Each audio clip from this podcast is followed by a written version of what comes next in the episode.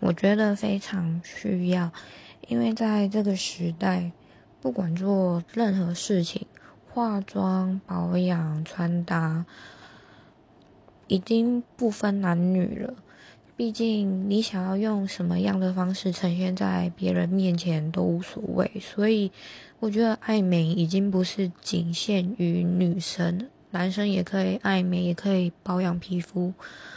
嗯，简单举个例子好了，像有些人会觉得女生就是要留长发，但是还是会有人喜欢短发，因为我就是想要做自己。那相对的，男生也可以爱漂亮，也可以保养皮肤啊，所以我觉得。还是需要保养，就算不保养，总会用一些洗面乳来清洗自己的脸吧。